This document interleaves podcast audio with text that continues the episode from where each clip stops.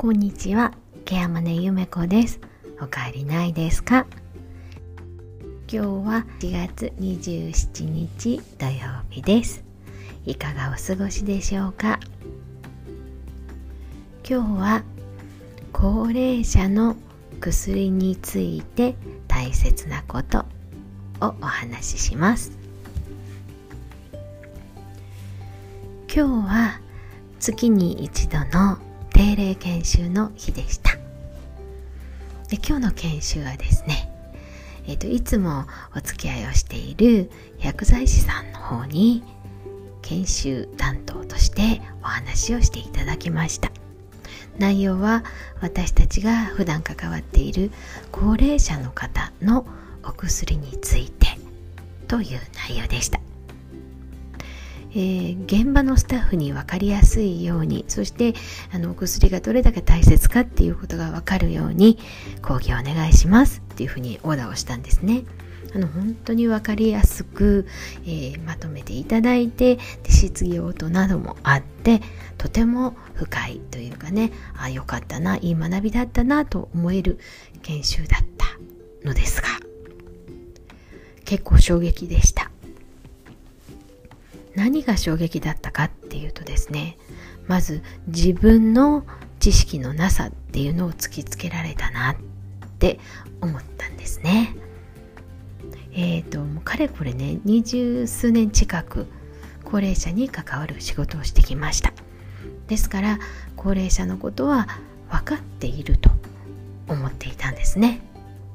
ところがですねいざ本当に在宅で居宅療養管理指導で関わっておられる薬剤師の先生のお話を聞く中で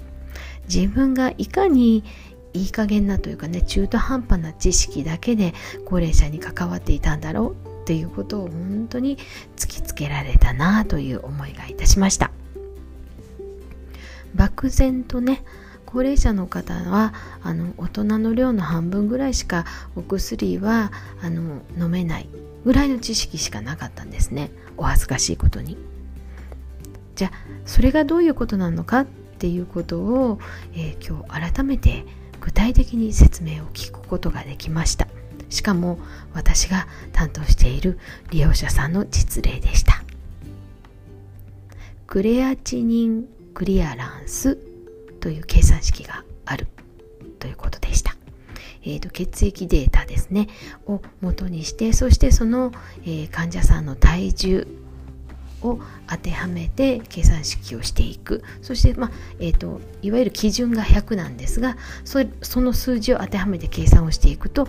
例えば、え、90代の男性でこういう体重の方だと,、えーと35とかね40とか50とかいろいろ数値が出てくるんですが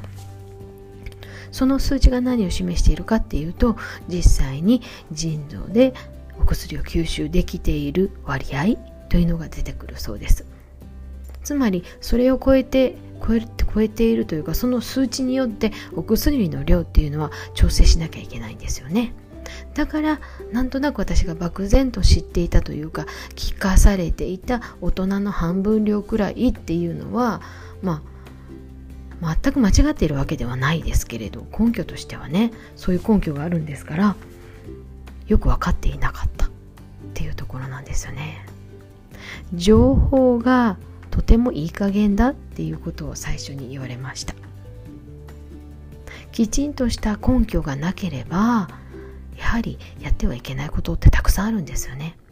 実はこの介護の世界でもこの、まあ、例えば私が作るケアプランの根拠は何なのかっていうところを明らかにしなさいっていうことをあのいつもいつも教えられて学んできましたそのはずなのに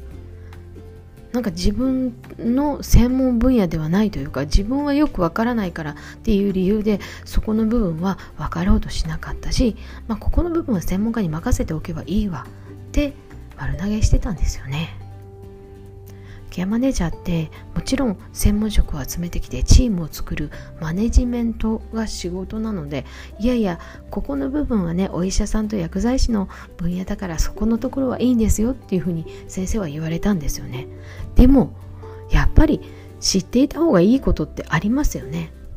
その一つが今日聞いたクレアチニンクリアランスっていう計算式のことだったんですね。分かってないのに分かってるって思ってた自分っていうのがああ本当に分かってなかったんだなっていうことを今日改めて知ることができました。そしてそうやって知っていくことであやっぱり専門職をあのきちんとあの機能させていくっていうことは大切なんだっていうことも分かったんですけど私この人たちのこと何もわからないで配置してたんだ。と思うとやっぱりとっても恥ずかしいなと思ってしまいました。まあそういうねショックな出来事もありつつですが意外と私も知らなかったこといっぱい教えてもらいました。薬指の由来ですよね。薬を塗るのにちょうどいい力の圧力である指が薬指。であるということだったりとか軟膏を塗る時にこの薬指の第一関節までの量で両手のひらを塗るのがいいんだっていうようなこと。まあ本当にね自分が知らなかったなって思うようなことをたくさん具体的に教わったので今日の薬剤師さんの研修っていうのは本当に面白かったです。そして何より勉強になりました。どうしてもね介護をやってるとね介護のまあなんだろう狭い世界だけであの学んだ気になってしまう特に私なんかはね介護技術であったりとか対人援助っていうところだけで満足してしまうっていう傾向があるんですがやっぱりあのいろんな分野の人の話を聞くっていうことはすごく大切なことなんだなと今日改めて勉強になりました。まあ、安心しないで頑張って勉強していかなきゃなと思っています。今日は高齢者のお薬の話についてお話ししてみました。最後まで聞いてくださってありがとうございました。ケアマネゆめこでした。また来ますね。